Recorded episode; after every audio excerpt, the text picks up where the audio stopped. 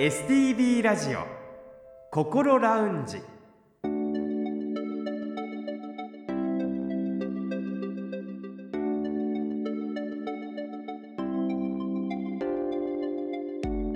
おはようございます。北本孝雄です。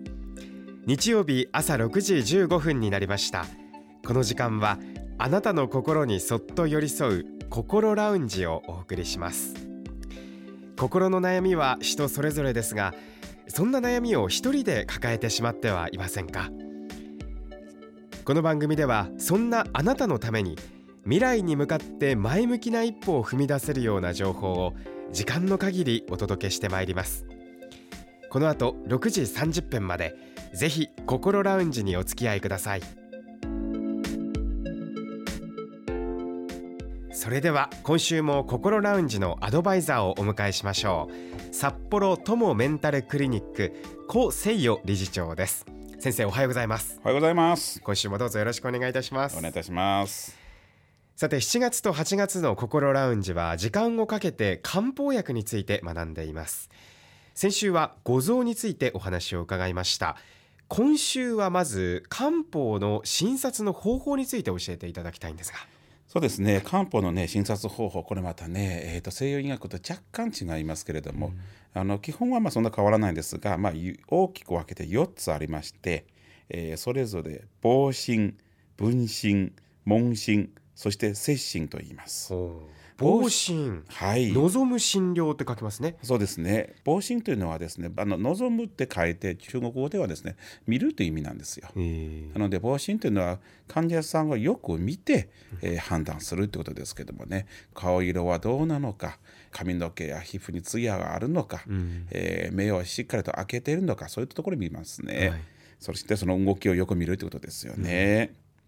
で次はですね分身分身はい聞くの文ですね。そうですね。新聞の文分身ですけれどもね。これもね聞くって書いてて実はね鼻で嗅ぐ匂いをね、えー、嗅ぐって意味なんですけどもね。嗅ぐなんですね。そうなんですよ。あのまあ要はなんか変な匂いしないかとかね、うん、まあでも最もねこの分身というのはね日本ではやりにくいですけどね。だって患者さんの近くでこう匂いをこう嗅ぐ鼻でスッと息を吸うってことですよね。これはね日本人は体を清潔にしてるからもともとの匂いがね分からなくなるんですよ。そういうことで難しいんですか？あの昔はですね多分毎日シャワーしたりあのお風呂入ったりはしなかったと思いますね。入るとしてもそんな綺麗に石鹸で汚れを落とすということはできなかったのでそうやってね患者さんがねこの病気によって発するどこどこの匂いが分かってたんですよ。はいここたまにですねわざとですねあの口の匂いを嗅ぐ時ありますね。これ実は西洋医学でもやります。あのこれはね、まあ、あのほとんどないですけれども、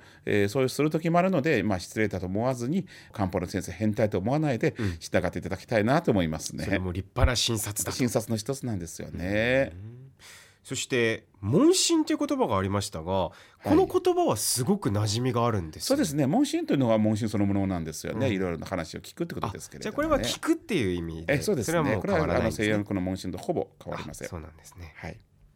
そして接診は切る診察切ると書くんですね。そうですね。あの脈を切るって言うんですけど、脈を切るってどういうことかというと、もう脈を測るって意味なんですよ。で、それもですね、東洋医学はね、あの手首の脈しか測らないんです。基本的にはね。で、そこで西洋医学で勉強する脈中と、まあせいぜいですね、回数とそれからあの飛んでるかどうか、パッパッパッパとか規則的に打ってるか、パッパ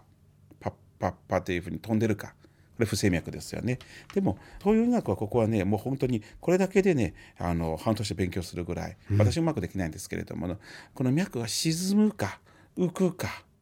軽く触れるだけで分かるか深く押さないと分からないのかあるいは深く押すと逃げる脈もあるんですけれどもね。深く押すと逆に分からなくなる脈っていうのはありますね。これはね本当にねよく勉強できた人じゃないと分からないと思いますね。本当にその感触というか脈が打ってる打ってないだけじゃなくて、はい、伝わる何かが他にあると。そうなんですよ。これをねすごく大事にするのが漢方ですけれどもね。そういう意味であの問診分診防診接診というのは非常に重要ですけどもあの限られた情報をどうやってこうたくさん手に入れるかいう制限の中で考え出された診察方法でこれにこだわる必要は私ないと思います。特に触診というのは現代医学とか非常に重要なんですよ。胸胸苦悶っていう。これもね触診でこう抑えて初めて患者さんがしんどくなるかと苦しいかって聞くんですよ。これももう触ってみないとどうしようもないんですよ。だこういうのはねやはりねあの現代になって、えー、やっとできる診察の方法なので。だからまあいろんな診察の方法があってこれだけではないということを知っていただきたいなと思います。はい漢方の診察方法について教えていただいていますが今お伝えした診察を経て漢方薬が効果的だと診断された場合に漢方薬が処方されるということなんでしょうかね。そうですねまあ簡単に言うとそうなりますけれども、えーと、これはですねまたね防診や分診問診接診を経てですねこの人の章はどうなのかをまずね判断していくんですけどもね。また新しい言葉が出ました。そうですね。章という言葉ですね、はい、これは証と書きますが。そうですね。証っていう書いてね章と読みますけれどもこれはですね要はまあ早い話。この人の今の状態はどうなのかっていうことですよね、うん、この章というのは大きく分けると虚と実と2つありますね。虚と実、はい、今日は、えー、虚しいと書く字ですね。虚称、はい、で実は実際の実ですね。でこれで実証というそうですね。はい、実証と虚称というのがありましてですね。虚と実はどう違うかというと、まあ漢字そのものにすごい近いんですけれども、虚っていうのはですね元気がなくて弱々しい感じがありますよね、うん、なので巨匠の人っていうのは非常に、えー、痩せ細くてですね元気がない感じでだいたい艶も悪くてですね声も小さいそしてちょっとしたことで息切れて、うん、えー、疲れやすい。こういうものをですね私たち巨匠と読みますね。はい、で逆にですね実証というのがありましてですね、うん、実証というのはどんなもんかというとさっきとちょうど逆でですねがっちりしたタイプで非常に髪の毛や、えー、皮膚目にツヤがあってで声もすごく通る。それからですね何を食べても食欲があってお腹壊さない、そして疲れにくい、ということありますね。でこれを聞くといいことばっかりですけれども実はね実証でもね病気になることあります。例えば、はい、実証の方はですね便秘しやすいと言われますけれどもね、まあ、このようにしてねまずこの人は実証なのか虚証なのかをこうよく見て分けていくんです。からそれは人のタイプでそれぞれに分けることができてじゃあ例えば同じような症状が出ていても実証のタイプと巨症のタイプで処方されるものが違うってことそうですね、まあ、要は実証でも巨症でも本当はあの病気になるなりやすいってことですので、うん、一番いいのはその真ん中ですよね、うん、中間症と言いますけど。でもなあのじゃあ実証はダメなのか無理やりでもね虚に持っていかなきゃならんのか。巨匠の人は無理やりでも実証に持っていかなきゃならんのか。そんなことなくて。漢方というのはあくまで本人がですね、うん、しんどくなったらそれを治しましょうという考え方ですので、はい、そういう意味でですねその実証すぎてかつ本人がしんどくなる。もしくは巨匠すぎてその本人があのしんどくなるならばそれをいかに中間種に持っていくかこれが漢方の治療になりますね。さて実証巨匠というお話が出ましたけれども症の分け方はまだもう一つあると伺いました。はいそうですね。えっ、ー、とこれは何かというとね熱症と干渉とありましてね。熱症と干渉。熱と寒いですね。はいそうですね、はい、熱症というのはですねまあ字のごとくです体がですね中にね熱がこもっててねそれを出さないと破産させないと病気になるという意味ですけど干渉はその逆でですね体の中がね寒すぎて温めないと病気になるということですけどもね。これですね、えーと、なかなかこれだけでは分かりにくいので風邪の話をしてみたいと思いますけれどもね、はい、夜ですね、えー、お腹すいたコンビニ行って何かでも買ってこようかと思ったらたまたま外がねすっごくね寒くて雨も降ってると。コンビニまで走って行って傘ささずに、うん、ほんで帰ってきてたらふく食べてよしよしこれで満足だった。寝ようかって。寝たのがいいんですけど朝方になるとなんか知らんけど体がゾクゾクして寒気がする。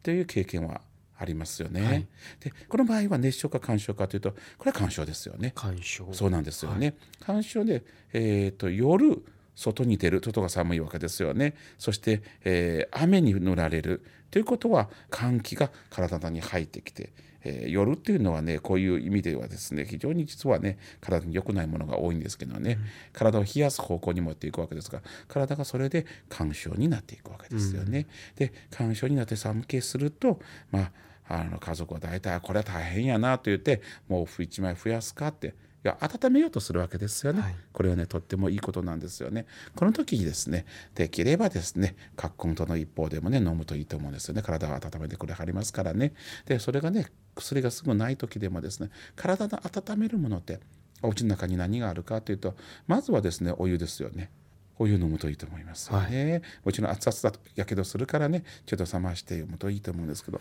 じゃあこの中に何かこうね体を温めるものを入れるとより良いと思いますけどこれね何を入れたらいいかってね大抵のうちに一つぐらいはありますけど生姜っていうのがありますけれどもね生姜はい要はね生姜です。ああ生姜。はい。なんかいいって言いますよね、ね、そうです。生姜はね発汗作用ありますし体を温めてくれるのでこういう時ね生姜はですねちょっとねスライスにしてお湯の中に入れてまあ時間あればちょっと煎じるともっとですねいいと思いますけれどもね、うん、ネギを入れるともっといいと思いますけれどもね、うん、でこうやって、ね、その時は体がゾクゾクしてる間がね干渉なんですけどしかし朝方になるとあらまあもう39度だと、うん、これはもう会社休むしかないよねって。じゃあその時にですね一わーっと汗かいてるわけですよ。その時はカッコンとは飲まないでいただきたいんですよね。なんでかともう熱が出てるわけですよね。この時はもう干渉から熱傷に一気に、えー、飛び越えてもう熱傷になってるわけですけどももちろんその時使う漢方薬は違ってくるんですがでもこの場合はですねこれはね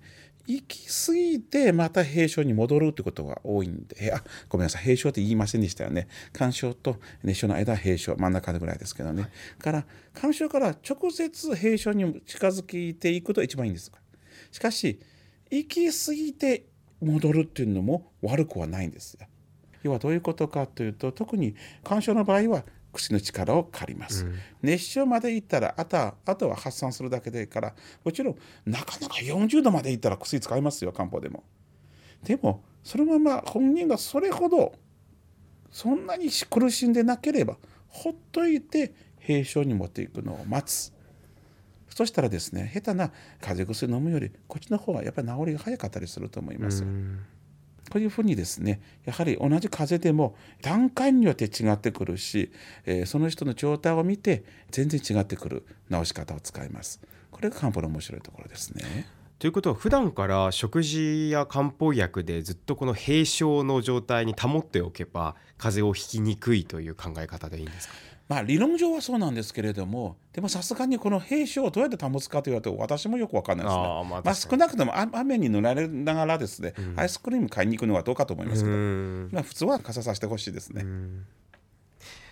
この漢方では病気になっていないけれども放っておくといずれ病気になる可能性がある状態のことを未病というということですね。この未病ってどどういう意味合いというか。そうですね。これもですね漢方の割と独特な考え方ですけれども、うん、未病もしくはあ健康とも言えるんですけれどもまあ要は健康と病気の間ですよね。このまま放っておくと病気の方に転がりますよ。だからこの辺でなんとか健康な方に戻そうというのは漢方の考え方ですよね。うん、えーと漢方の健康法というのはいろいろありましてですね例えば日本でもよく使うのはお灸とかですね、えー、針治療とかね、えー、よくやりますしそれから食生活ですね食べ物に注意してですねまああのよく言われるのはね暑すぎず、えー、寒すぎずちょうどいい温度の食事をとるといいと言われますよね。だからそういう意味でですね